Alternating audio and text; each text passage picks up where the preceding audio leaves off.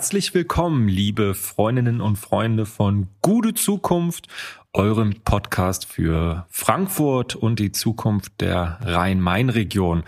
Ja, ich muss mich entschuldigen. Äh, ihr musstet dieses Mal zwei Wochen länger warten auf die neue Folge. Wir haben einmal ausgesetzt, aber ähm, ich weise die Schuld komplett von mir. Ähm, ich begrüße dich, Hendrik, und ich frage dich, was war denn da los? Äh, wie, wie kam es dazu, dass wir jetzt einfach mal eine Folge ausgesetzt haben? Das geht so nicht. Ja, Jan, sei gegrüßt. Seid gegrüßt, auch von meiner Seite. Ja, äh, es gab, waren turbulente und sehr schöne Zeiten, denn bei uns gab es Nachwuchs und oh. da waren wir natürlich äh, anderweitig ähm, äh, in der Vorbereitung einer guten Zukunft. Herzlichen Glückwunsch. Ja, dafür habe ich überhaupt nicht gerechnet. Das hättest du mir ja mal vorher sagen Absolut, können. Jetzt erfahre ich das ja so zwischen Tür und Angel im Podcast. Das ist mir jetzt aber unangenehm. Das wird dir hier erstmals berichtet. Ja, ähm, ja war sehr schön schön und ähm, sie ist auch im schönen Bockenheim, unsere Tochter, zur Welt gekommen. Da äh, kann es natürlich für uns als alte Bockenheimer nichts Schöneres geben. Ähm, ja, und wir sind jetzt guter Dinge, so ein bisschen übermüdet, ähm, aber vor allem auch sehr glücklich. Und ja, äh, das ist der Grund, warum wir jetzt ein bisschen später mit der nächsten Folge reingehen. Aber ich denke, das ist ein sehr guter Grund und ähm, schauen wir mal auf die Tagesordnung. Was haben wir denn heute vor, Jan? Ja, wir haben wir haben ein bisschen was vor, ähm, aber ich würde einfach sagen, wenn du zwischendurch einschläfst, ähm, dann äh, mache ich einfach weiter. Das ne? passiert auch also, sonst so. Dann, genau, dann dann guck einfach, dass du auf Stumm schaltest, damit man dich nicht schnarchen hört. Das ist glaube ich ganz gut. Ähm, ja, und ansonsten ähm, wollen wir äh, vielleicht noch mal ein bisschen äh, zurückschauen, was in den letzten Wochen eigentlich so politisch passiert ist. Ähm, wir haben ja ein großes Wahljahr ähm, in mhm. diesem Jahr und äh, dann kommen wir noch mal zu den kostenlosen äh, Krippenjahren, was jetzt in Frankfurt ansteht. Also die Frage der Bildungsgerechtigkeit wird uns beschäftigen. Wir schauen auf den Stadtteil der Quartiere. Der hat eine wichtige Hürde genommen, also der neue Stadtteil im Frankfurter Nordwesten. Und wir ähm, ja, haben einen kleinen Veranstaltungshinweis auf das Schaufenster Zukunft Innenstadt. Da ist jetzt ein Pop-up-Store in der Braubachstraße entstanden. Und am Ende noch ein kleines Gewinnspiel. Aber dazu dann mehr. Da müsst ihr dranbleiben bis am Ende. Okay, ihr könnt natürlich vorspulen, aber das ist ja nicht Sinn der Sache. Das stimmt, oder doppelte Geschwindigkeit. Ähm, aber das klingt nach einem vollen Programm. Vielleicht nochmal kurz der Hinweis an euch. Ihr könnt uns natürlich Folgen äh, weiterempfehlen und auch mit uns in Kontakt treten. Und zwar unter kontakt.gudezukunft.de. Schickt uns eure Fragen, Anmerkungen und vielleicht auch Themenvorschläge und äh, wir antworten da immer sehr gerne. Und damit würde ich sagen, ab in die neue Folge. Viel Spaß euch.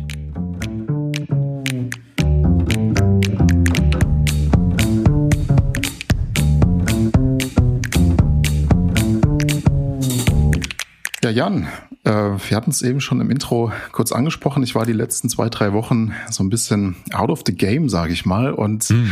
habe äh, die jüngere Debatte zum Beispiel zur äh, OB-Wahl gar nicht so richtig ähm, mitverfolgt. Vielleicht kannst du mich da auf den aktuellen Stand bringen. Die OB-Wahl steht an. Was gibt's denn da für neue Entwicklungen aus deiner Perspektive? Ach, eigentlich ähm, hat sich gar nicht so viel getan. Ich meine, die drei Kandidatinnen und Kandidaten, die, sage ich mal, die aussichtsreichsten Chancen haben, aber auch ähm, die weiteren Kandidierenden ähm, sind wie so eine kleine Reisegruppe und äh, wandern von Veranstaltung zu Veranstaltung, ähm, wo sie sich und ihre Themen vorstellen. Ich würde sagen, so die großen Kontroversen zwischen ihnen gibt es kaum. Es gibt halt äh, zum Teil unterschiedliche Herangehensweisen. Ähm, das hat natürlich auch so ein bisschen damit zu tun, dass die Oberbürgermeisterinnenwahl eine Persönlichkeitswahl ist und der Oberbürgermeister oder die Oberbürgermeisterin in äh, Hessen und in Frankfurt äh, aufgrund der Magistratsverfassung gar nicht solche Durchgriffsrechte hat wie anderswo. Ne? Da haben wir auch schon öfter drüber gesprochen. Das heißt, ähm, so manche ähm, politische Forderung ähm, oder oder ähm, Ankündigung oder Versprechung, die man da macht, ähm, ist halt auch ein bisschen Schall und Rauch, weil du mhm. am Ende mhm. natürlich das nicht selber entscheiden kannst. Du hast auch keine Richtlinienkompetenz oder so, sondern du stehst erstmal mit deiner Person für die Repräsentation der Stadt Frankfurt. Das ist deine Aufgabe. Und mhm. dann bist du auch dafür da, die Prozesse im Magistrat ein Stück weit zu moderieren, nach außen hin zu vertreten. Insofern hast du natürlich einen großen Einfluss. Aber du kannst jetzt nicht sozusagen die harte exekutive Politik machen. So, ne? Dafür mhm. gibt's dann halt Dezernatzuständigkeiten, Ämter und so weiter. Mhm. Genau, darauf hatten wir ja schon mal hingewiesen, dass die eigentliche Politik natürlich auch im Stadtparlament im Römer gemacht wird. Das heißt, der OB, die UB, äh, vielleicht gar nicht unbedingt die durchgreifenden Handlungskompetenzen hat. Das hast du gerade nochmal ähm, aufgezeigt. Aber es ist natürlich schon dann auch die Frage, soll so ein OB eigentlich ähm, parteilos sein, sozusagen neutral? Das wäre das eine Argument. Das andere Argument könnte aber auch sein, naja, also ein OB prägt natürlich schon Diskurse, deswegen wäre es schon gut, wenn er oder sie auch mit einer Partei ähm, ja, assoziiert wird, mit ihr in Verbindung steht, um die stadtparlamentsinterne Politik auch diskursiv sozusagen, also im, in der im Auftreten, in, in der politischen Kommunikation auch nach außen zu tragen. Das sind so zwei Argumente äh, für und wider vielleicht. Aber du hast es eben schon gesagt, es gibt drei aussichtsreichste KandidatInnen, Wer ist das denn und ähm, was ist da gerade so die Programmatik? Ja, also antworte ich gerne noch vielleicht noch mal kurz ähm, zu dem Thema unabhängige Kandidaten. Also wir haben natürlich jetzt in Mainz, wenn du schaust, ähm, da gab es jetzt vor kurzem letzte Woche, ähm, wo wir aufnehmen, also vorletzte Woche, wenn wir ausgestrahlt werden, ähm, eine eine Oberbürgermeisterwahl, wo im ersten Wahlgang ganz klar ein unabhängiger Kandidat, der Nino Hase, gewonnen hat. Ähm, aber da muss man halt auch sagen, dass nach dem Abgang von Michael Ebeling in die Landesregierung es einfach an politischen Schwergewichten fehlt. Also auch die, die Parteien, die dort Kandidatinnen aufgestellt haben, haben halt kaum, sage ich mal, etabliertes, ähm, bewährtes Personal, was auch dann so ein gewisses Standing hat, äh, reingebracht, sondern es sind alles No-Names ohne große politische Laufbahn. Ähm, und äh, der Nino Hase ist halt schon Promi, so ne, ähm, ist ja damals bekannt geworden durch Schlag den Raab, äh, wo er gewonnen hat und ähm, ist in Mainz aber verwurzelt, verankert und ähm, steht vielleicht auch für diese Aufbruchsstimmung, die halt ähm, durch diese großen Steuereinnahmen vom BioNTech vielleicht auch in Mainz äh, so ein bisschen mhm. jetzt entstanden ist. Und insofern ist das, glaube ich, nochmal eine spezielle Situation. An und für sich, finde ich, ist das immer ähm, schwierig. Ja, also Leute, die so überhaupt keine Ahnung von Verwaltung haben, die ähm, vielleicht in der Stadt verwurzelt sind und so weiter, aber ähm, die jetzt erstmal äh, jetzt nicht nachgewiesen haben, dass sie äh, in, in komplexen Verwaltungsstrukturen Projekte umsetzen, anleiten können, äh, Menschen führen können. Ähm, das ist, äh, finde ich, dann immer so ein bisschen schwierig. Ähm, ja, die Kandidaten, die es hier gibt, ähm, da würde ich mal ähm, anfangen mit den, mit den drei Favoriten. Ne, das ist einmal der Uwe Becker von der CDU, der mhm. war jahrelang Kämmerer, ist äh, aktuell äh, Staatssekretär äh, der Landesregierung, äh, nachdem die CDU aus der Koalition ähm, ja nicht, nicht mal in die Koalition gekommen ist nach der letzten Kommunalwahl. Dann haben wir Mike Josef, das ist der SPD-Kandidat, der aktuell Planungsdezernent ist und Sportdezernent, ähm, jetzt seit mittlerweile acht Jahren Planungsdezernent ist in Frankfurt. Und wir haben Manuela Rottmann, Bundestagsabgeordnete ähm, aus äh, Unterfranken ähm, und war einige Zeit Staatssekretärin bei Cem Özdemir im, im, im Ministerium und auch schon mal Dezernentin hier in Frankfurt, aber ist jetzt seit, ich glaube, acht bis zehn Jahren weg. Für Umwelt, oder? Hier in Frankfurt, Umwelt und genau. Gesundheit. Hm. Genau, ganz genau. Umwelt und Gesundheit, genau. Und ähm, ja, und dann haben wir vielleicht, kann man noch erwähnen, Janki Pürsün, der so ein bisschen bekannt geworden ist ähm, im Kontext der ganzen AWO-Diskussion, wo immer sehr, sehr viele, ähm, ich kann das äh, vielleicht auch aus einer aus einer Insicht äh, berichten, äh, nicht immer sinnvolle Fragen gestellt hat, sondern wo es dann vor allem um die Masse ging, um zu sagen, hier, ich stelle die meisten Fragen, ich bin der große Aufklärer, ähm, aber äh, der trotzdem umtriebig ist und äh, eben für die FDP antritt. Äh, dann gibt es äh, von der Linken Daniela Mela Würzbach, glaube ich, ja, so sagen, mhm, ja. genau. Äh, und ähm, ja, eine junge Frau, ähm, die für die Linke kandidiert und Maja Wolf kann man sicherlich noch äh, nennen, die als unabhängige Kandidatin lange Zeit das Grüne Soße Festival äh, geleitet hat und ähm, ja, mhm. versucht so ein bisschen den Nino Hase äh, zu machen hier in Frankfurt aber sicherlich nochmal eine andere Ausgangs- und zwar eine schlechtere Ausgangsposition hat vielleicht als der Nino Hase, einfach mit weniger Chancen. Und du darfst natürlich nicht vergessen den anderen äh, potenziellen Nino genau. Hasen. Peter Wirz. Äh, ja, der Bahnbabo. Der Bahnbabo.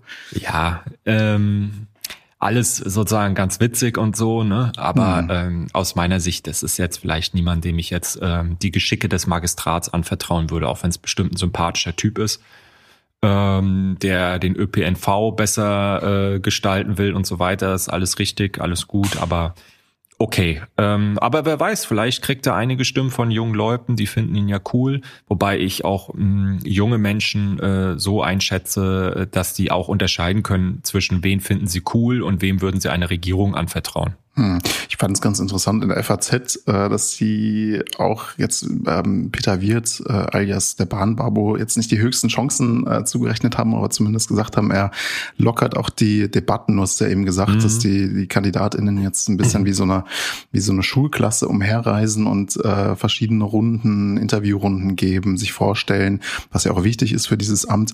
Dass da Peter Wirth das Ganze ganz gut auflockert und vielleicht insofern natürlich auch für den Wahlkampf ähm, ganz, ja. äh, ganz nett ist, dass er dabei ist, auch wenn man ihm jetzt vielleicht nicht die höchsten Chancen zurechnen will, obwohl das natürlich dann die Wahl entscheidet.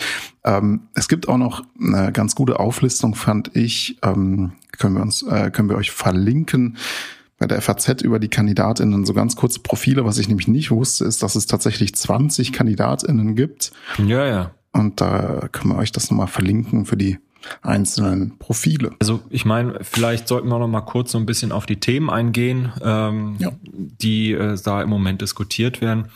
Also äh, du hast halt, ähm, also im, im, Wesentlichen äh, Teilen sind sich natürlich ähm, die Parteien einig, äh, so im, im Großen und Ganzen, aber wenn es dann konkreter wird, gibt es dann schon eben auch Unterschiede. Ne? Also das mhm. geht ganz besonders um das Thema bezahlbarer Wohnraum. Da ist Mike Josef der Einzige, der sagt, ähm, wo er konkret wirklich auch Wohnungen bauen will. Da gibt's ähm, das Gebiet im Nordwesten, da werden wir gleich noch drauf kommen. Mhm. Ähm, das kann man jetzt ähm, gut oder schlecht finden, aber das ist zumindestens transparent. Und alle anderen sind da eben meiner Meinung nach oder dem, was ich gelesen habe, äh, intransparent und unklar. Und das ist halt so ein bisschen das Problem an dieser Wohnungsdebatte. Ne? Also alle wollen bezahlbaren Wohnraum, aber niemand sagt wo. Und ähm, dann äh, ist man in einer Regierung, man sieht sich der Verantwortung gegenüber, man schafft einen Beschluss, ja, wie zum Beispiel jetzt die CDU, die ähm, es, also ursprünglich wollte man am Pfingstberg, da oben, ganz im Norden, Karlbach, äh, wollte man als SPD, wollte man vor der Wahl 2016 den Pfingstberg bebauen. Mhm. Die CDU hat dagegen gekämpft, dann ist man eine Koalition gegangen und dann hat man sich darauf geeinigt, okay, Koalitionsvertrag, Pfingstberg wird nicht bebaut, dafür der Nordwesten, ja, also äh, an der A5 über den wir jetzt gleich noch sprechen werden, das ist dann ja bekannt geworden als Josefstadt.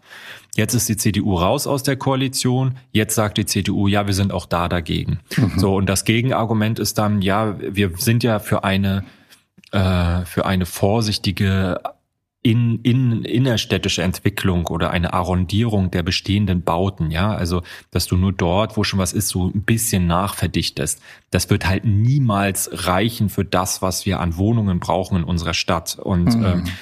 äh, äh, die Grünen sind da so ein bisschen anderweitig unterwegs gewesen. Die hatten ursprünglich mal gesagt, sie wollen die Guntersburghöfe bebauen. Ähm, haben das selber initiiert. Mike Josef hat das dann als Planungsdezernent von Olaf Kunitz von den Grünen übernommen, das Projekt, hat das auf Wünsche der Grünen hin ähm, äh, ökologisch weiterentwickelt, was ja auch sinnvoll war. Und dann haben die Grünen eben vor der letzten Kommunalwahl das Projekt auch wieder gekippt und haben gesagt, nee, also hier auch nicht. Und ähm, so äh, stolpern wir halt von ähm, äh, Entscheidung zu äh, Gegenentscheidung und es entwickelt sich halt nicht wirklich was. Und das ist im Moment so eine große Debatte. Das wird Mike Josef Stimmen kosten. Ne? Mhm. Gerade da oben mhm. äh, Niederursel, Heddernheim, weil die Leute sagen, warum, warum soll ich das wählen, wer hier meine, meinen Acker bebauen will, meine Aussicht zustellen will? Da sehe ich überhaupt nicht ein.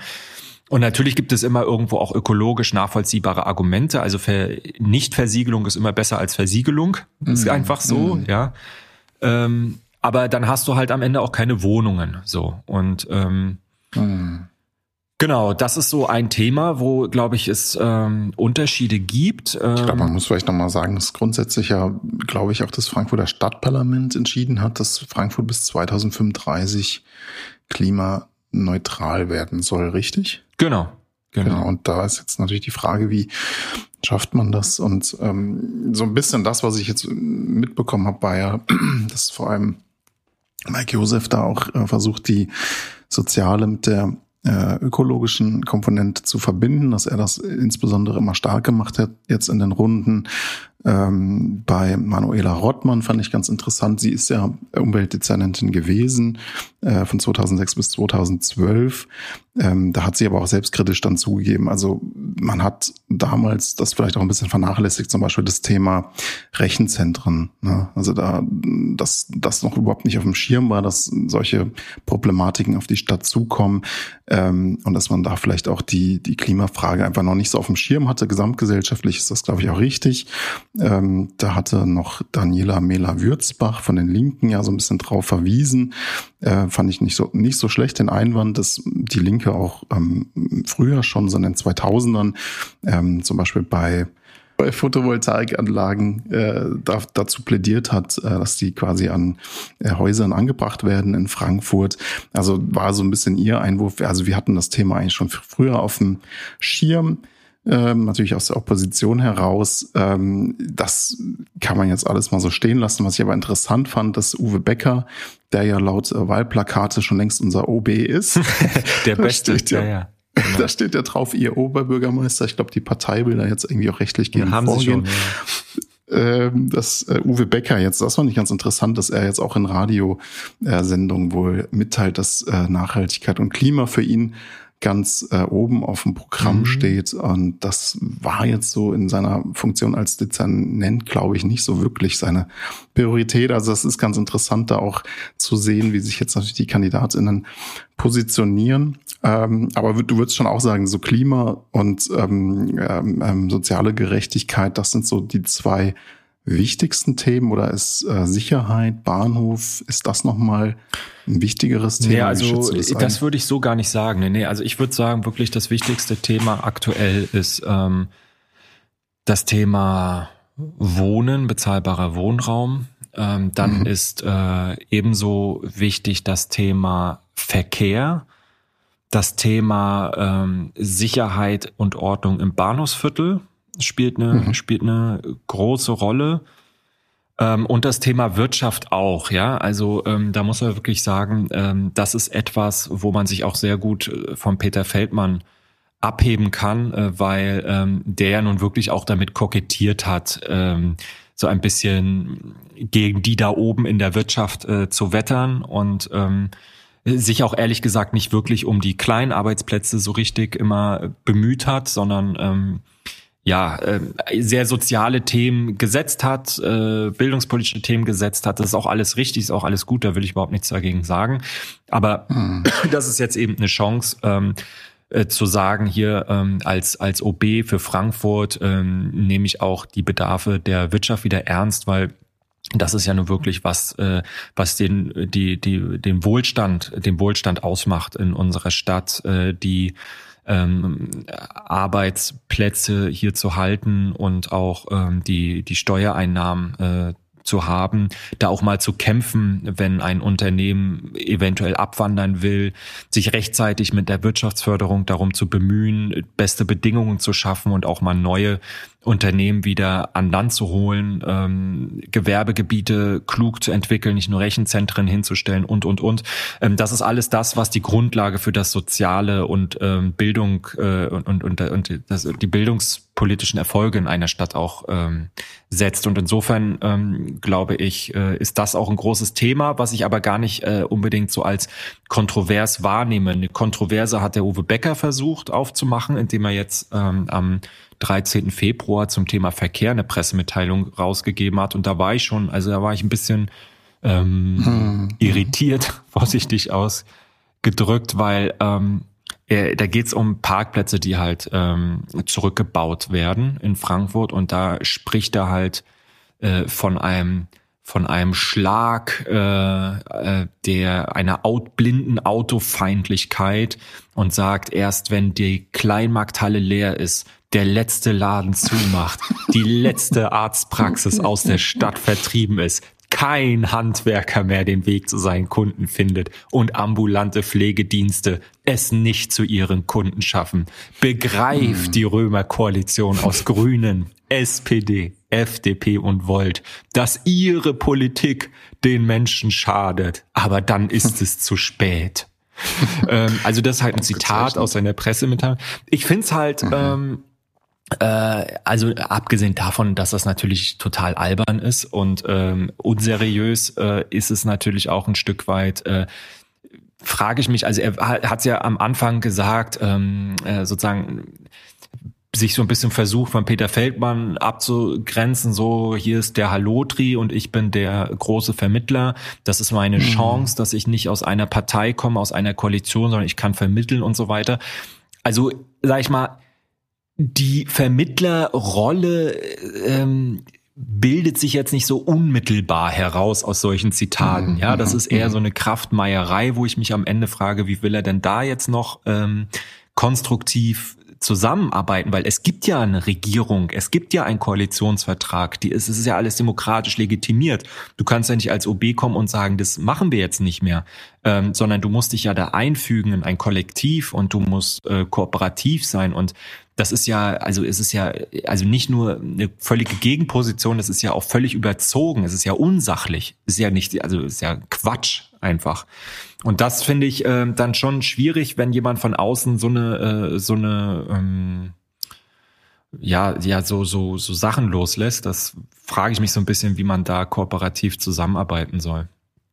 Ja, ja. Ähm, wo, wo, wo ich vielleicht auch, was vielleicht auch noch interessant war, dass die Manuela Rottmann an einer Stelle dann auch von den Güntersburghöfen, also sagen die Grünen haben die Güntersburghöfe äh, beschlossen, haben die ein, so, dann, dass man das machen will, haben das begonnen, das Projekt. Dann wurde das Projekt äh, komplett durchgeplant, bis auf den letzten Zipfel. Dann vor der letzten Kommunalwahl haben die Grünen gesagt, wir wollen das doch nicht, äh, auf Druck der Bürgerinitiativen. Und jetzt kokettiert sozusagen die ähm, OB-Kandidatin damit, dass das eine falsche Entscheidung war. Also mhm. das ist halt, ich meine, ich verstehe sozusagen die Strategie dahinter, dass man sagt, also wir haben hier als Grüne natürlich strukturell sind wir die äh, stärkste Kraft in den letzten Wahlen gewesen. Das heißt, wir haben hier tendenziell gesellschaftliche Mehrheiten. Und jetzt holen wir uns jemanden von außen, die für Seriosität steht, die in der Mitte verortet ist, setzen die quasi auf unser Wählerpotenzial drauf und hoffen damit jetzt die OB-Wahl zu gewinnen. Das kann funktionieren, aber es ist halt auch äh, durchschaubar. So und ähm, so haben halt alle Parteien ihre Stärken und, ähm, und Schwächen, wo sie halt ein Stück weit angreifbar sind. Natürlich bei der SPD ist es ganz klar das Thema Peter Feldmann. Das ist ja jetzt auch immer wieder hochgekocht. Ähm, da ging es dann mhm. darum, ist der OB jetzt, äh, der OB sage ich, der Ex-OB ausgetreten aus der aus, aus der Partei der SPD, oder ja. nicht? Und ähm, äh, dann hat man sich noch ein bisschen so ähm, Rosenkrieg geliefert ähm, mhm. und das das hilft natürlich auch nicht und ähm, da hat es der Mike Joseph auch schwer sich dagegen äh, zu behaupten ähm, ja mhm. mhm. ja ich meine Prognosen können wir schwerlich treffen es ähm, gibt ja, glaube ich, auch keine Wahlumfragen jetzt aktuell hier in nee, Frankfurt, mh. oder? Das heißt, ähm, ich meine, zu einer anderen Wahlumfrage kommen wir gleich. Ähm, es bleibt auf jeden Fall spannend. Ähm, wichtige Themen stehen an. Ich meine, äh, Bahnhofsicherheit, darüber haben wir auch schon mal gesprochen, auch eines der großen Themen. Äh, Mieten natürlich. Ähm, und ja, ich meine, darauf weisen wir auch immer so ein bisschen hin. Unser eigener, unser eigener Standpunkt ähm, ist natürlich schon, ich meine, du bist ja in der SPD, ich bin auch SPD sympathisch eingestellt, sage ich mal. Trotzdem versuchen wir natürlich hier auch ähm, das alles kritisch und so weitgehend neutral zu berichten. Ähm, äh, funktioniert vielleicht mal besser, mal schlechter, aber ich glaube, es ist ähm, jetzt interessant zu sehen, wie die Kandidatinnen jetzt in die nächste Runde gehen. Genau, und dann sind wir am 5. März, ähm, ist der Termin für die OB-Wahl und die Stichwahl würde dann am 26. März stattfinden. Äh, wegweisende Entscheidung für Frankfurt auf jeden Fall und wir sind natürlich gespannt, wie es weitergeht. Wir wollten aber noch über eine zweite Wahl, du hast ja schon gesagt, 2023 ist ähm, sozusagen ein Superwahljahr, denn es gibt ja noch die Landtagswahl im Herbst und ähm, da gibt es auch neuere Entwicklungen. Ähm, vielleicht können wir da noch mal ein bisschen was zu den drei SpitzenkandidatInnen sagen. Ähm, es gab jetzt eine neuere Umfrage. Ähm, wie ist da dein, deine Sicht der Dinge? Was hat sich da getan in den letzten Wochen? Ja, naja, ich meine, ähm, ich weiß nicht, was du mitbekommen hast. Die SPD hat jetzt auch eine Spitzenkandidatin. ähm, so ist es.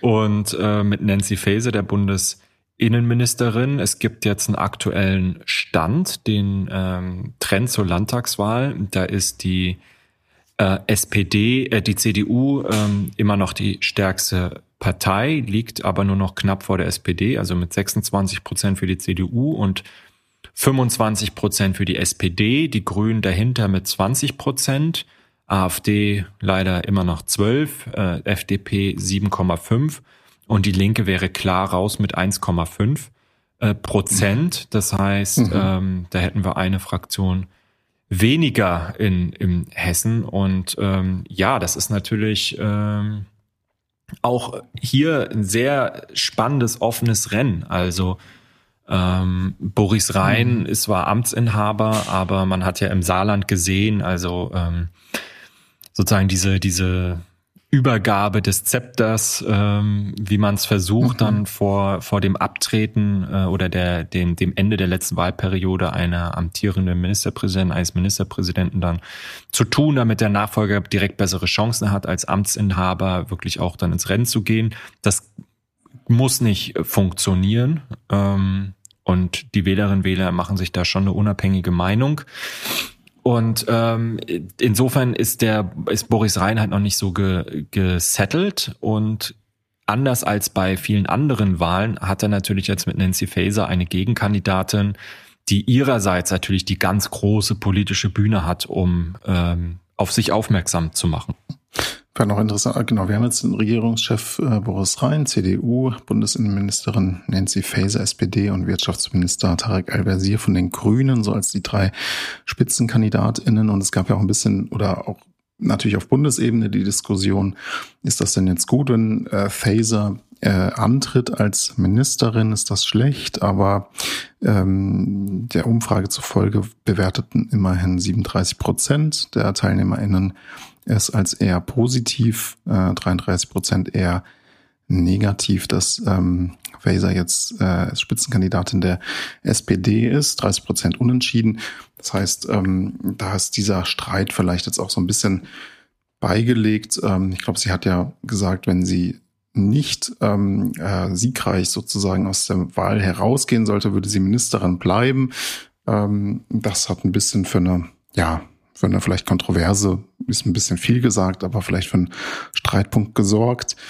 Ähm, CDU liegt nach wie vor vorne, hast du gesagt, aber die SPD holt auf. Ähm, die Frage ist natürlich auch ein bisschen, wie die Grünen jetzt eigentlich gesehen werden. Die sind ja in Hessen tendenziell eher der CDU zugeneigt. Ähm, oder hat sich da irgendwie was gewandelt? Zeigen die auch eine Offenheit für eine rot-grüne Koalition? Das weiß ich nicht. Also ich meine, vor der Wahl sind natürlich alle irgendwo offen. Ähm, ich kann mir schon mhm. vorstellen, dass das politische Spitzenpersonal sagt, also finden wir eigentlich gut so schwarz-grün. Ähm, aber du mhm. hast natürlich bei den Grünen die Besonderheit, dass sie immer offene Mitgliederversammlungen haben. Und in Frankfurt wurden mhm. ja jetzt schon ganze Beschlüsse gekippt. Also ähm, die ganzen Listen komplett umgebaut auf solchen Mitgliederversammlungen, weil man einfach sagt, ähm, die, also die Grünen haben halt natürlich enorm an an Bedeutung gewonnen und ähm, viele Leute wollen sich bei den Grünen engagieren aber die wollen sich halt, also die finden halt so dieses etablierte Personal, was sich halt in Schwarz-Grün zum Teil auch einrichtet hat, halt nicht so attraktiv und sagen halt, nee, nee, also wir engagieren uns hier bei den Grünen, um, um linke ökologische Politik zu machen, also die Mehrheit zumindestens.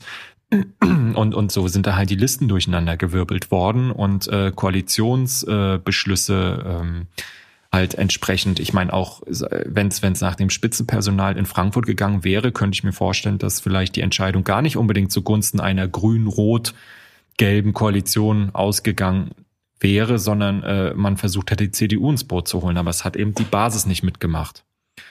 Und ähm, ähnlich könnte es halt in Hessen auch diesen Druck geben.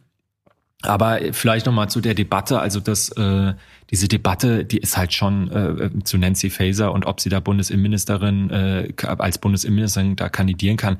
Also die halte ich schon also für arg skurril. Ähm, mhm.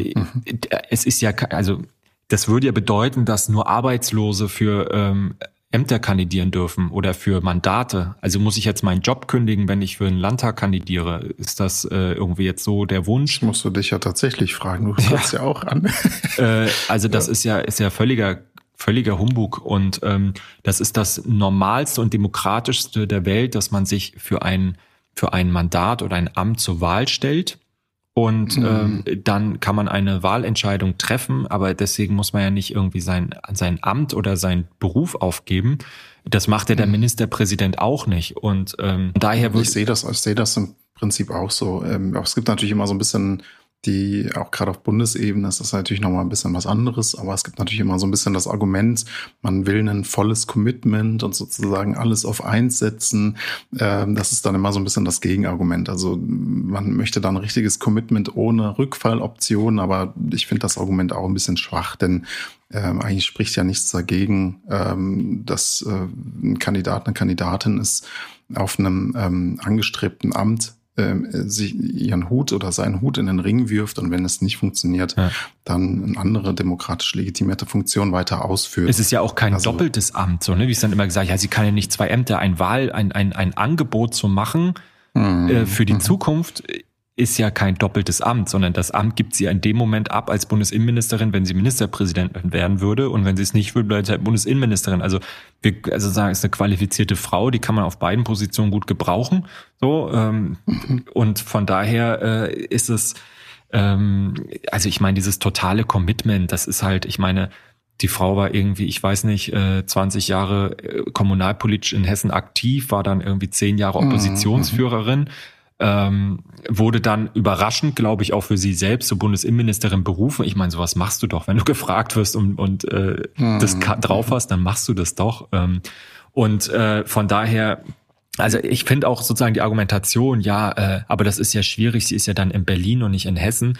Ähm, also ich habe äh, sozusagen oft in einer Bürokratie gearbeitet und parallel dazu einen Wahlkampf gemacht. Das sind zwei Dinge, die haben einfach überhaupt nichts miteinander zu tun. Also mhm. ähm, wenn du Ministerpräsident bist, dürftest du ja demnach auch nicht für ein äh, für für die für das neue Amt des Ministerpräsidenten kandidieren. Dann sagen jetzt einige, na ja, aber das ist ja was anderes, weil das ist ja sehr nah bei, also sozusagen das ist ja das gleiche, die gleiche Ebene. Und da muss ich sagen, ja, aber das ist ja rechtswidrig. Also da gibt's ja keine Synergieeffekte. In dem Moment, wo du Synergieeffekte schaffst zwischen deinem Amt und deiner Kandidatur, handelst du ja rechtswidrig. Du kannst ja, darfst ja keinen mhm. Vorteil verschaffen daraus, dass du Oberbürger, äh, dass du ähm, Ministerpräsident bist und jetzt sagst, also äh, ich kandidiere für das gleiche Amt nochmal und äh, da mache ich jetzt Synergien zwischen meinem Wahlkampf und meiner meiner Amtsführung. Das geht ja nicht. Von daher ist es immer eine Doppelbelastung und du kandidierst immer, du machst immer ein Angebot für etwas, was zu einem späteren Zeitpunkt kommt. Und diesen Wahlkampf musst du mhm. nebenbei mhm. machen, neben deinem Beruf, mhm. neben deinem, deinem, deiner Familienführung und neben deinem Amt, was du womöglich hast. Und also das ist ein demokratisch verrücktes Verständnis. Ähm, ich weiß nicht, woran es liegt, dass das jetzt bei ihr aufpoppt, weil sie irgendwie, äh, also weil sie eine Frau ist und man das Frauen weniger zutraut, keine Ahnung, oder weil sie, ähm, weil man sagt, okay, Bundesinnenministerin ist nochmal so ein krasses Amt, aber ich meine, das ist Bundeskanzleramt auch. Und wenn du Bundeskanzler bist und nochmal für einen Bundeskanzler kandidierst, also ich verstehe es nicht. Mhm, mhm, mhm. Ja, ich glaube, es wurde bei Laschet auch ein bisschen diskutiert damals bei der ähm, äh, Kanzlerkandidatur, ob er dann äh, zurückgehen kann ähm, als Ministerpräsident sozusagen, ob das ein Problem ist, dann hat er sich da äh, committed, dass er das ähm, Amt dann aufgibt. Also das ist immer so ein bisschen das Gegenargument, aber ich finde es auch nicht besonders äh, stichhaltig, zumal ja auch ähm, ähm, äh, im Wahlkampf jetzt so ein bisschen die Kritik von äh, Peter Wirth, glaube ich, vom Bahnbabo ähm, und auch von anderen ein bisschen kleineren KandidatInnen, dass sie sich zum Beispiel solche äh, Diskussionsrunden, dass sie das mit ihren Schichtplänen gar nicht so in Verbindung bringen können, äh, wo es dann vielleicht PolitikerInnen aus ihrer Sicht ein bisschen einfacher haben, wobei die haben natürlich auch einen extrem vollen äh, Terminkalender. Ähm, aber ja, also es ist, ähm, wie du sagst, natürlich nochmal ein, äh, eine Anstrengung, die dazu ja. kommt. Aber das ist halt und, in der, ähm, ist halt in der Demokratie so. Guck mal, ich habe auch einen Vollzeitjob, der kein politischer Job mhm. ist. So, ich muss arbeiten, ich muss äh, ich muss äh, an der Stechuhr stechen, ich muss meine meine acht Stunden Dienstzeit einhalten und äh, wenn ich irgendwann mal tagsüber einen Termin wahrnehme, dann muss ich das im Anschluss nacharbeiten. So, insofern habe ich vielleicht einen Vorteil im Gegensatz zu jemand, der jetzt eine Straßenbahn fährt und einen Schichtdienst arbeitet. Aber dann habe ich mhm. eine Familie, ich habe ein kleines Kind und äh, das musst du halt alles am, am Wochenende irgendwie dein politisches Engagement unterbringen. Von daher kann ich nur, mhm. also sozusagen mhm. die Antwort kann nicht sein, dass Menschen das äh, sozusagen äh, Amtsträger nicht für etwas Neues oder etwas anderes kandidieren dürfen. Ja, so, ja, äh, ja. das kann nicht die Antwort sein, sondern die Antwort muss sein, dass man vielleicht dem gegenüber, was Menschen in einer Demokratie auch einbringen, an Aufopfern, an, an Zeit, an Ressourcen, dass man dem vielleicht ein bisschen respektvoller gegenübertritt, weil man einfach mhm. sieht, dass eine, eine Kandidatur, wenn sie ernst gemeint ist, wenn sie ein ernst gemeintes Angebot an die Menschen sein soll, mit unfassbar viel Arbeit, Einsatz, Leidenschaft äh, verbunden ist und dass man den gegenüber dann vielleicht ein bisschen weniger abfällig ähm, oder Schlimmeres äh, ähm, gegenüber mhm. auftreten sollte. Ne? Mhm, mhm. Ja, sehe ich auch so. Ähm, zumal der Amtsbonus nicht unbedingt gegeben ist immer, wie man jetzt in der Berliner Wahl gesehen ja. hat, aber es ist nochmal ein Thema für sich. Ähm, ich fand es per se nicht so schlecht, dass ähm, dann die kleineren KandidatInnen gesagt haben, also dann könnte man vielleicht der Arbeitgeber könnte dann vielleicht freistellen für diese Diskussionsrunden. Das könnte eine Überlegung wert sein. Ähm, aber ja, das ist nochmal eine eine Baustelle, die hier vielleicht ganz interessant ist. Ich habe dich ja auch kürzlich ähm, zufällig auf dem Weg zum Krankenhaus zu einem Routineuntersuchung dann äh, in Bockenheim am Wahlstand mhm. angetroffen. Äh, ich glaube, war auch ein Samstag. Also da steckt natürlich nochmal eigene Arbeit drin. Ähm, du kandidierst ja auch für die SPD, das haben wir ja transparent gemacht, ähm, für den Landtag. Das heißt, da fängt jetzt wahrscheinlich auch der persönliche Wahlkampf an oder hat schon angefangen? Vielleicht willst du da noch mal kurz was zu sagen. Ja, klar. Also ich meine, was du als ähm, Direktkandidat im Wahlkreis so machst, ähm, ist, dass du dich ähm, vorstellst. Ne? Und ich meine, im Moment ist natürlich, sind alle Augen auf die OB-Wahl gerichtet. Da hat keiner Nerven, irgendwie was anderes wahrzunehmen. Aber du kannst dich in den ganzen Vereinen, Initiativen, Organisationen, ja, sei es jetzt der Kleingartenverein, der Fußballverein, ähm, nachher gehe ich zu einem Anglerverein ja, äh, und den aktiven mhm. Engagierten vor Ort, ähm, BUND und so weiter, ähm, dich vorstellen kannst, sagen, wer du bist, was du vorhast, ähm, dass du ansprechbar bist und so dir auch, sag ich mal, ein kompetenteres Bild über ähm, den Wahlkreis und die Menschen in diesem Wahlkreis bilden, die du ja gerne vertreten möchtest. Und das ist etwas, was ich mache. Und ähm, das mache ich vor der Arbeit, das mache ich nach der Arbeit, das mache ich am Wochenende. Das versuche ich irgendwie mit der äh, mit der Kinderbetreuung in Einklang zu bringen. Ähm, und ähm, ja, dann gehört auch der Besuch von einer Fastnachtssitzung dazu und nicht nur einer. Und mhm.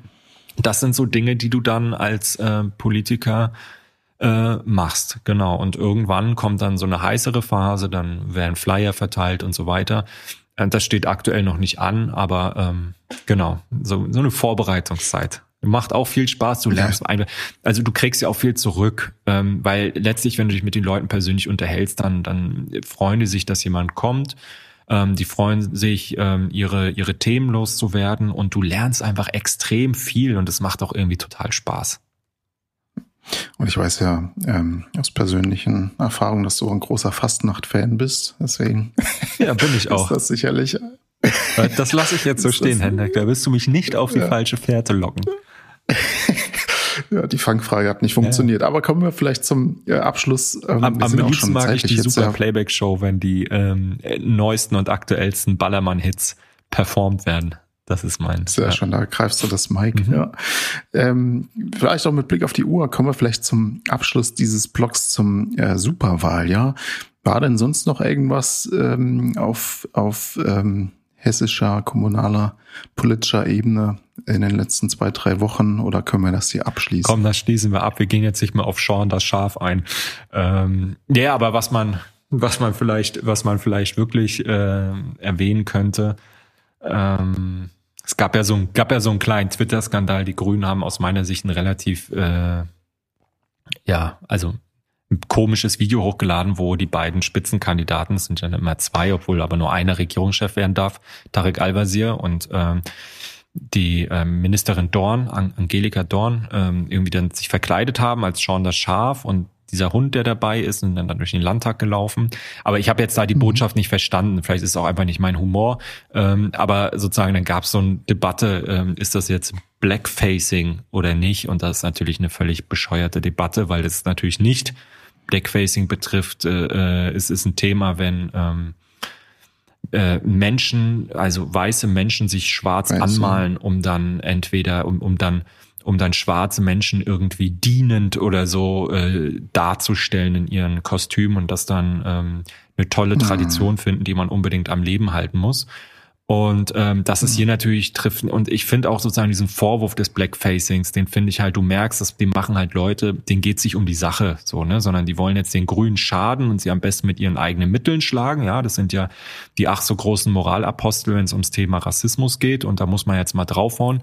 Und äh, es ist halt total konstruiert und schadet halt dem Antirassismus an der Stelle ähm, weil es halt ein Unterschied, ob du mhm. dich einer einer Comicfigur, einem Schaf versuchst zu verkleiden oder ob du dich jetzt als äh, Mensch irgendwie ähm, äh, da äh, dem, dem ja. das irgendwie versuchst dann zu in einer diskriminierenden Art und Weise irgendwie darzustellen und den herabzuwürdigen. Und ähm, parallel dazu äh, gab es äh, den, den großen Empfang der Tollitäten, äh, also der äh, Fassnachter im, beim Ministerpräsidenten.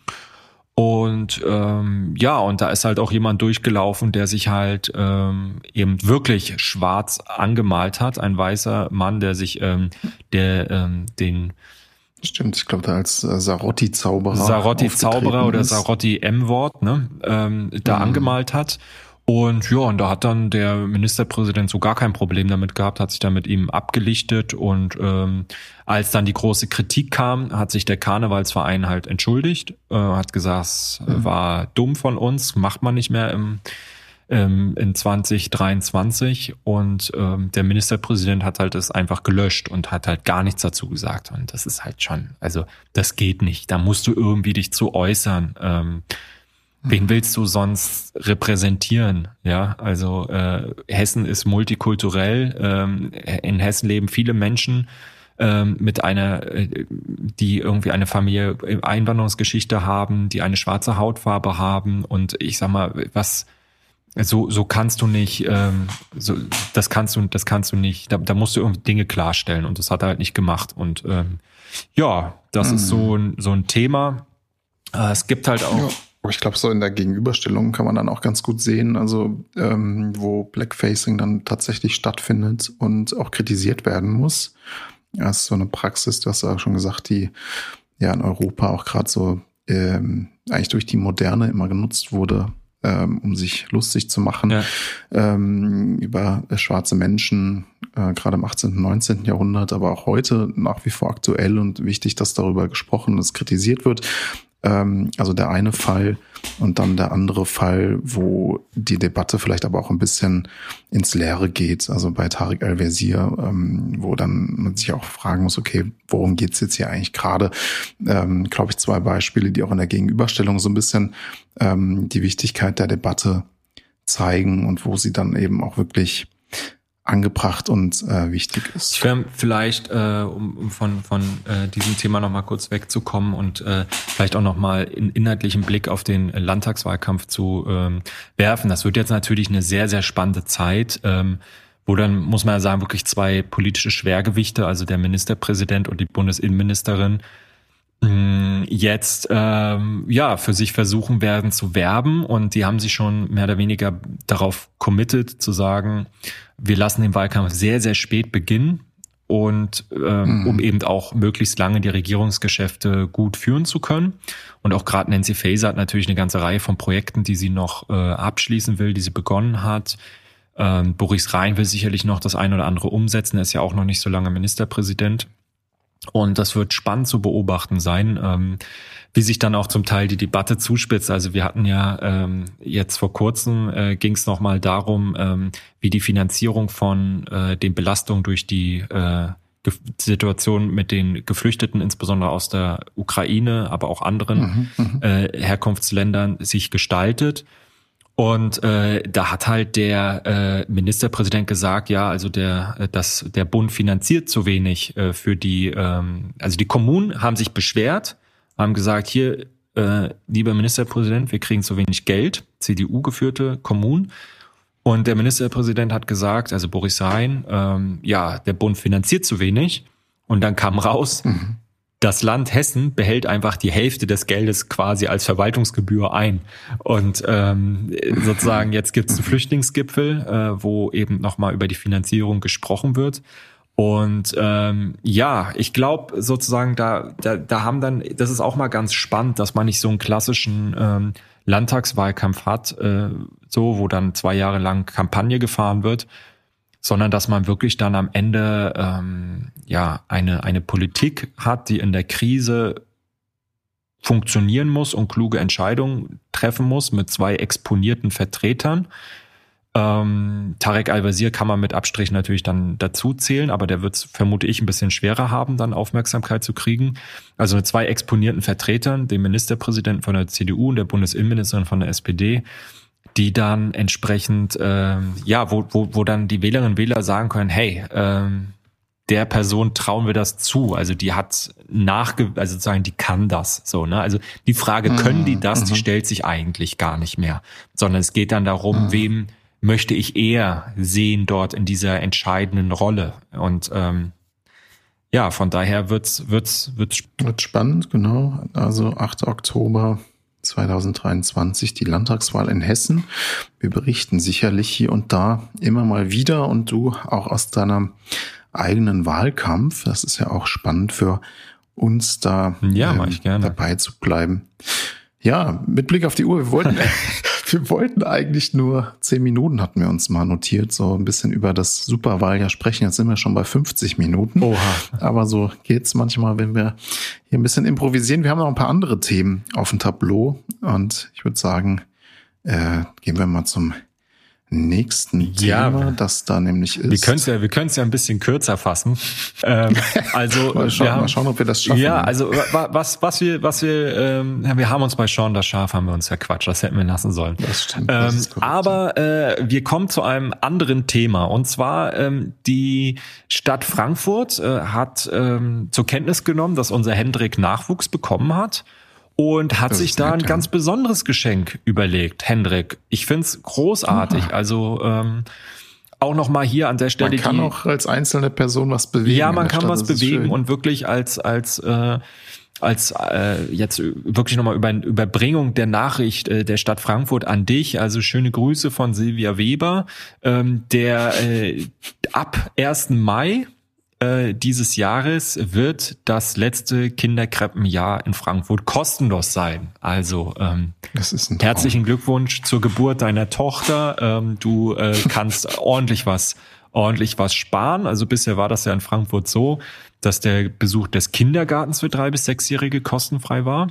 Nun kommt eben mhm. auch das letzte Krippenjahr hinzu und äh, dann schaut man eben vielleicht, ob noch mal ähm, weitere die restliche Zeit dann auch noch äh, erstattet wird.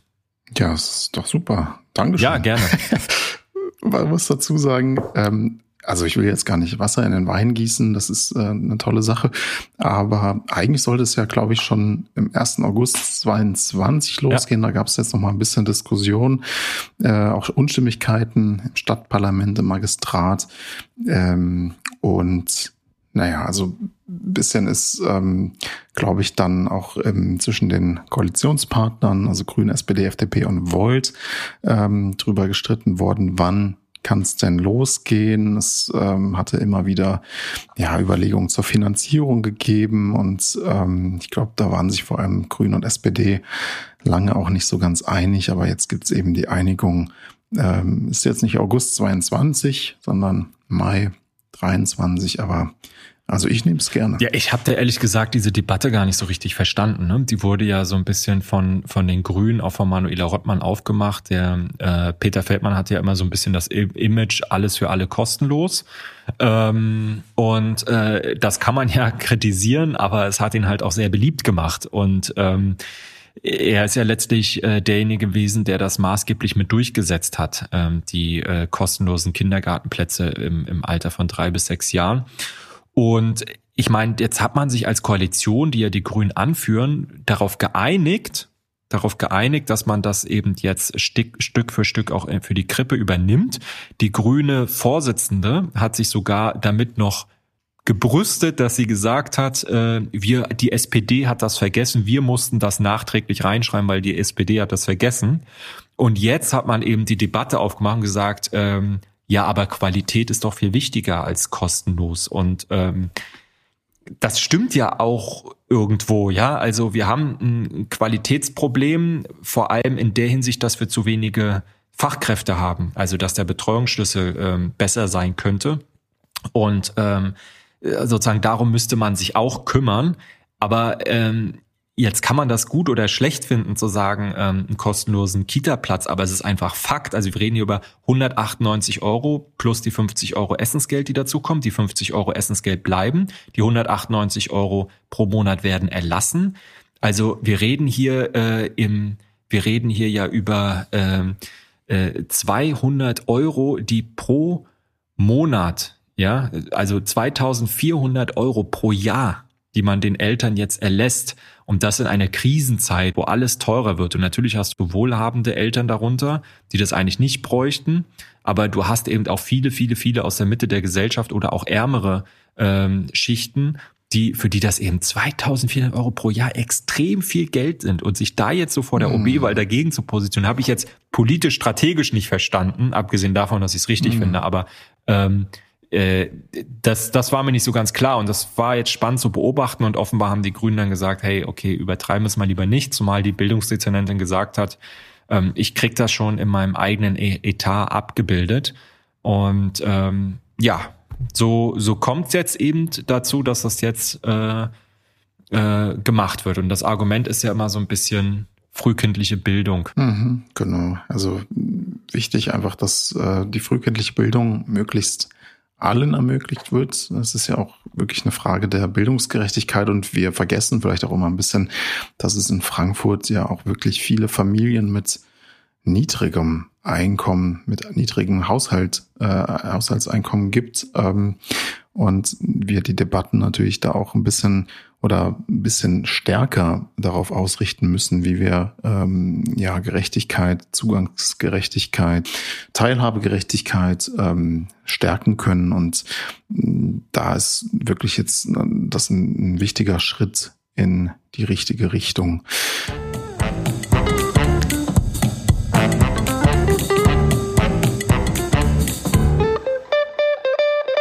Ja, kommen wir zum nächsten Thema. Wir hatten es eben schon mal angesprochen, äh, dass Frankfurt den Wohnungsbau im Nordwesten, also in der sogenannten Josefstadt, vorantreibt. Ähm, die Bebauung soll sich auf das Gebiet östlich der A5 beschränken. Das muss jetzt natürlich noch mhm. die Regionalversammlung entscheiden. Jedenfalls haben sich die Stadtverordneten äh, zu dem Vorhaben bekannt und äh, der Magistrat Frankfurts will jetzt darauf hinwirken, ähm, dass es eben zu einer Zustimmung in der Regionalversammlung kommt. Und die Frage ist, wie bekommt man das okay? sozusagen aus dem Umland. Ähm, und ja, da hat sich Frankfurt jetzt äh, bereit erklärt, auf die Bebauung im Westen der Autobahn zu verzichten, denn da kam ja insbesondere ähm, beispielsweise aus Steinbach massiver Widerstand, jedenfalls gegen das ursprüngliche Konzept. Und da ist man jetzt auf Kompromisssuche. Genau, und ich meine, das lohnt sich, weil 6800 Wohnungen ähm, für etwa 17.000 Menschen, das ist halt wirklich ähm, ein ordentliches Pfund, was man da realisieren könnte. Ähm, man kann da mit dem Wirtschaftsstandort stärken, man kann die soziale Infrastruktur stärken, die Verlängerung der U7 äh, und der Regionaltangente West ähm, wird dafür sorgen, dass äh, eben auch der ÖPNV quasi schon da ist, bevor die Wohnungen dort äh, entstehen, sodass dann äh, das auch nicht zu mehr Ver Autoverkehr führen sollte, sondern wirklich auch über den ÖPNV abgebildet werden sollte. Und äh, laut Koalitionsvertrag reden wir über 30 Prozent geförderten Wohnungsbau. Ähm, das heißt, äh, hier äh, ist auf jeden Fall auch der soziale Aspekt berücksichtigt mhm. und die Frage ist, äh, kann sich die Politik vielleicht auch darauf einigen, noch mehr geförderten Wohnungsraum bereitzustellen. Das wurde jedenfalls angedeutet in der ähm, Stadtverordnetenversammlung, äh, sobald die Regionalversammlung dem zustimmt. Ja, ich meine, wir haben wieder das Thema oder das Spannungsverhältnis ähm, soziale Gerechtigkeit, Klimapolitik. Also es ist natürlich schon so, dass durch die Bebauung auch wieder Flächen versiegelt werden müssen. Ähm, es wird in benachbarten Stadtteilen wärmer. Ähm, also das sind natürlich dann Probleme, die hier auch genannt werden, aber es geht natürlich auch um die Mietpreise. Ja, und äh, da sind wir halt bei der Diskussion von vorhin. Ähm, natürlich ist es erstmal nicht ökologisch, etwas Neues zu bauen. Ähm, aber es gibt aus meiner Sicht auch nichts ökologischeres als Ballungszentren, weil du sorgst einfach dafür, dass Menschen nah beieinander leben und ähm, äh, dort leben, wo sie arbeiten und der Pendelverkehr runtergefahren wird und weniger Fläche dann auch um diese Stadt drumherum versiegelt wird. Denn sonst hast du eben eine Zersiedelung der Landschaft, dann werden dann Einfamilienhäuschen auf der grünen Wiese gebaut und so weiter. Und das ist etwas, was man eigentlich nicht befürworten kann. Und ähm, ja, jetzt hat man natürlich, du hast schon gesagt, an der A5 ähm, diesen Stadtteil und ähm, da ist eben das eh schon eine, eine Autobahn, die sehr groß ist und die soll jetzt noch mal auf äh, zehnspurig mhm. ausgebaut werden. Und mhm. das ist tatsächlich etwas, was man in dem Kontext sehr, sehr kritisch noch mal aus meiner Sicht beleuchten müsste. Und im Gegensatz zum Riederwaldtunnel, der ähm, gerade so ein bisschen aus der OB-Wahl rausgehalten wird, weil da eigentlich niemand gut aussieht. Da haben nämlich alle, alle Fraktionen, also außer die Linke, ähm, übrigens äh, haben in den letzten 50 Jahren sich zu diesem Riederwaldtunnel bekannt. Mhm. Und jetzt, jetzt, wo alles durchdiskutiert ist, und die äh, und die Baumfellarbeiten beginnen sollten, hat hat sich dann natürlich die Grünen hingestellt und gesagt, hey, wir wollen das übrigens doch nicht. Und so geht's mhm. nicht. Aber im Gegensatz dazu kann man ähm, eben an der Stelle wirklich noch was verhindern, wenn Stadt und Land sich da einig sind, weil das braucht es wirklich nicht. Und ähm, mhm. ja, das hängt ein Stück weit damit zusammen. Und äh, jetzt schauen wir mal, wie es weitergeht und ob man in der Regionalversammlung eben eine Zustimmung dafür kriegen kann, denn das braucht es. Ja.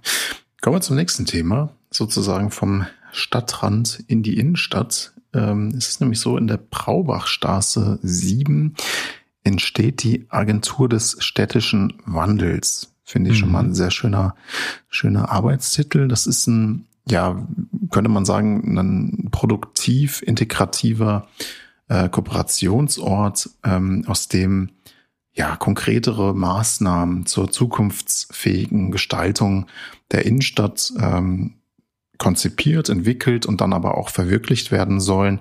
Und ähm, es ist davon die Rede, dass die Agentur des städtischen Wandels ein Undockport, Puffer und Katalysator sein soll. Also es ist ein Forum zum Austausch, es ist ein sogenanntes urbanes Raumlabor, es ist ein Kompetenzzentrum, eine Werkstatt, aber auch äh, Coworking Space, Kreativraumbüro, ähm, äh, sehr vieles mehr äh, soll es noch werden. Und ähm, ja, also was verbirgt sich jetzt hinter diesen vielen ähm, Begriffen? Grundsätzlich geht es einfach darum, ähm, zu experimentieren, darüber nachzudenken, wie kann die Innenstadt in Zukunft aussehen, ähm, welche Wege können gegangen werden, ähm, wie kann man vielleicht auch Entscheidungswege äh, vereinfachen und ähm, ja, wie kann man auch in der Krisensituation, in der multiplen Krisensituation, der wir uns aktuell befinden, über äh, Zukunft der Innenstadt nachdenken. Was gibt's da für Möglichkeiten? Darüber haben wir hier auch schon mehrfach gesprochen, dass man in der ähm, Ausgestaltung der Innenstadt natürlich auch die BürgerInnen mit reinholen soll. Und da ist, glaube ich, diese Agentur des städtischen Wandels nochmal eine sehr schöne Idee. Genau, und ähm, wir haben auch vor, demnächst dazu mit Andrea Schwabbach, die das Ganze koordiniert, ähm, seitens der Stadt Frankfurt dazu einmal ins Gespräch zu kommen und eben auch diese ähm, ja, Testwoche der Agentur des städtischen Wandels ein bisschen inhaltlich zu begleiten oder auch ähm, nachzubetrachten.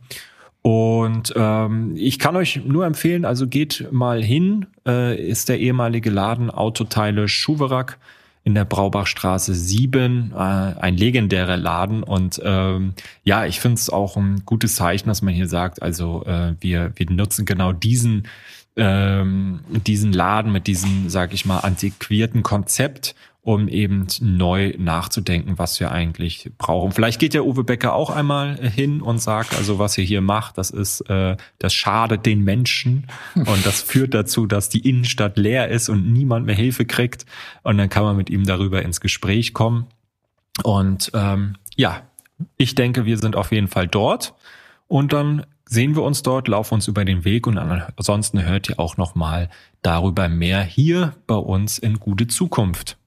Genau. Ich glaube, bis Ende des Jahres, oder? Soll die, soll die Sanierung abgeschlossen sein. War das genau. nicht so? Und die, genau. Dann geht's los. Ähm, wie, wie gesagt, das ist ein Ort für alle FrankfurterInnen. Äh, das heißt auch für uns zwei. äh, und ihr könnt uns da antreffen, ähm, Fragen stellen oder wir stellen euch Fragen. Das klingt auch alles sehr gut. Ähm, wie gesagt, es geht um die gemeinsame Gestaltung der Innenstadt und ähm, ja, es gibt eine Mailadresse. Da könnt ihr nämlich noch bis Anfang März Ideen und Konzepte schon mal hinschicken. Zukunft-innenstadt-stadt-frankfurt.de. Wir verlinken euch das auch nochmal in den Show Notes, denn es gibt eine erste Testwoche genau. äh, vom 23. bis 31. März und da sind eure Ideen gefragt. Wir sind gespannt. So, Kommen wir zum Abschluss unserer ähm, ja etwas improvisierten Folge hier ähm, und zwar mit einer Verlosung. Wir hatten es euch versprochen und äh, sie kommt. Und die Verlosung in dieser Woche ähm, ist, dass wir zweimal eine Reise nach Berlin verlosen. Und zwar in Kooperation mit unserem Frankfurter Bundestagsabgeordneten Armand Zorn der, ähm, wie andere Bundestagsabgeordnete auch, ähm, die sehr beliebten Wahlkreisfahrten ähm, anbietet. Und das ist super spannend. Da kann man eben ähm, drei Tage nach Berlin fahren und kriegt da ein super Angebot präsentiert. Ähm, kann verschiedene Ministerien besuchen, Gedenkstätten besuchen, kriegt alles All, alles geht auf Amants Nacken, kann man sagen.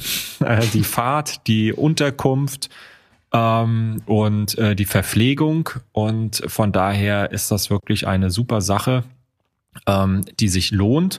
Und ähm, die Plätze sind sehr beliebt, aber wir haben eben ein Kontingent von zwei Karten. Die Zimmer sind Doppelzimmer. Das heißt, ähm, wir geben, vergeben die Karten entweder an Leute, die ähm, als Paar kommen, irgendwie als Freunde, als Paar oder irgendwie mit der Familie oder eben die kein Problem damit haben, in einem Doppelzimmer zu sein. Ähm, alles, was ihr dazu tun müsst, ist uns, Hendrik, den Namen von Hendriks Tochter zu verraten. Ja. genau. Wie hat Hendrik seine Tochter genannt? Das ist die das Gewinnspiel. Und weißt ähm, du es überhaupt? also äh, Karl Josef war es nicht. Das, das da, da bin ich sicher. Das da ist schon ein heißer Tipp. Ja. ja. ja Nancy auch nicht. Äh, Nancy, Nancy auch Faeser, nicht. ja. Das war es nicht. Aber es ist vielleicht ein Tipp, vielleicht ein Tipp. Hendricks, Hendricks äh, Frau ist äh, hat italienische, hat, hat eine italienische Familiengeschichte und es ist ein Mädchenname, der sowohl auf Deutsch als auch auf Italienisch häufig vorkommt. So, mit diesem kleinen Tipp ähm, freuen wir uns auf eure Einsendungen. Und unter allen Einsendungen wird die Reise verlost. Sehr schön, genau. An kontakt.gutezukunft.de könnt ihr uns das schreiben. Wir sind gespannt. Vielleicht kommen da auch noch andere interessante äh, Vornamen, Ideen äh, zum Vorschein, die man sich dann vielleicht nochmal bei anderer Gelegenheit, derer man sich bedienen kann. Wie auch immer. Jedenfalls ähm, eine schöne Sache. Und ich gucke auf die Uhr. Wir haben ein bisschen überzogen, aber es macht ja Oha. nichts. Die Folge war so ein bisschen improvisiert, aber glaube ich trotzdem hoffen wir natürlich äh, interessant für euch heute ein bisschen politischer. Ähm, wir halten da ja auch nicht ähm, von Berg mit unseren eigenen Einstellungen, haben das immer transparent gemacht und haben heute mal ein bisschen über äh, die verschiedenen politischen Stationen gesprochen. Ich habe auch schon gemerkt, du bist im Wahlkampfmodus, bist on fire, das ist schon mal sehr gut. ähm, und ja, dann hören wir uns in 14 Tagen wieder. Äh, bis dahin bleibt gesund und zuversichtlich und euch eine gute Zeit. Bis dahin, ciao. Ciao, ciao.